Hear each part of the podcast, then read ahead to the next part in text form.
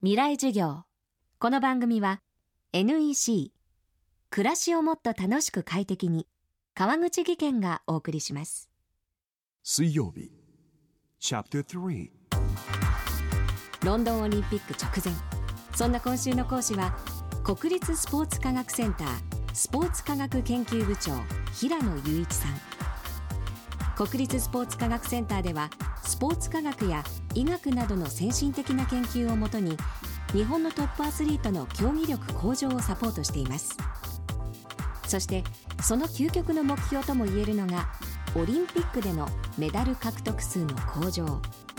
そのためにさまざまなサポート体制が取られています。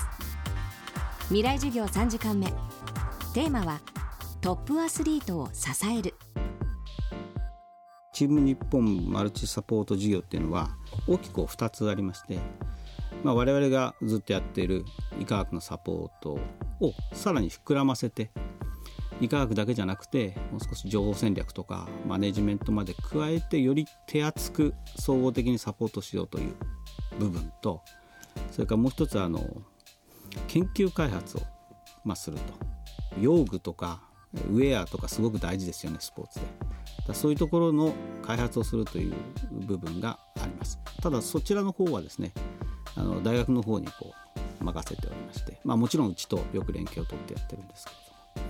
ども。で、まあ、膨らませて手厚くサポートするというのがマルチサポート事業ですね。そのためにサポートを中心業務とするようなスタッフも備えてで競技団体さんとこう連携してやってるということです。また今回ロンドンオリンピックには日本として初となるマルチサポートハウスが設置されました。代表選手をサポートする重要な拠点となる予定です。選手村のすぐ近くに作るんですけれども。言ってみれば我々国立スポーツ科学センターが持っている機能を向こうへ分室みたいな形で持っていくというふうに思っていただければいいと思いますね。でいろんなこう最終的なコンディション調整をするのに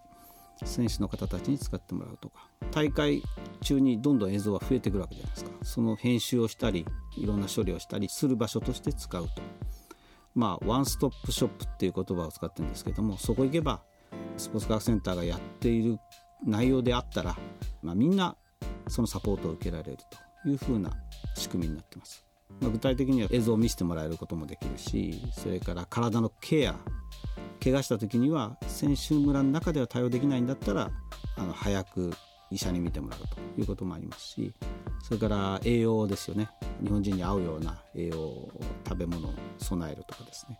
それからメンタルのカウンセリングみたいなところもちゃんと部屋を設けてできるようにしてるとかですね。あとは体のケアの中に入りますけれどもコンディショニング調整交代浴お湯とお水にこう入れ替わるこう入って少しこうリラックスするみたいなところも含まれてますしいろいろな機能を備えてるということですプラスですねプラスオリンピックの時っていうのはなかなか選手村に入れないんですよ数として。ですから競技団体のスタッフさんの中にも選手村の中に入れなくて外で仕事をするっていう人たちがいますよね。その方たちのために場所を提供するということもあのここの一つの大きな役割。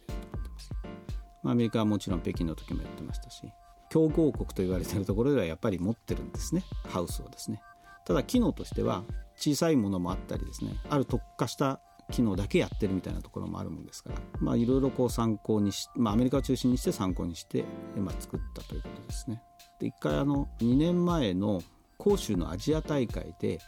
サポートハウスのトライアルをやってるんです。日本が。ですからオリンピックは初めてなんですけどトライアルの実績はあるということなんで大体やり方は慣れてるということになります。地球にあふれるたくさんの情報数字も文章も動画も感情もそんなビッグデータを集めて組み合わせて分析して新しい価値を創造する。それが NEC のビッグデータソリューション。情報をもっと社会の力に。NEC こんにちは新井萌です。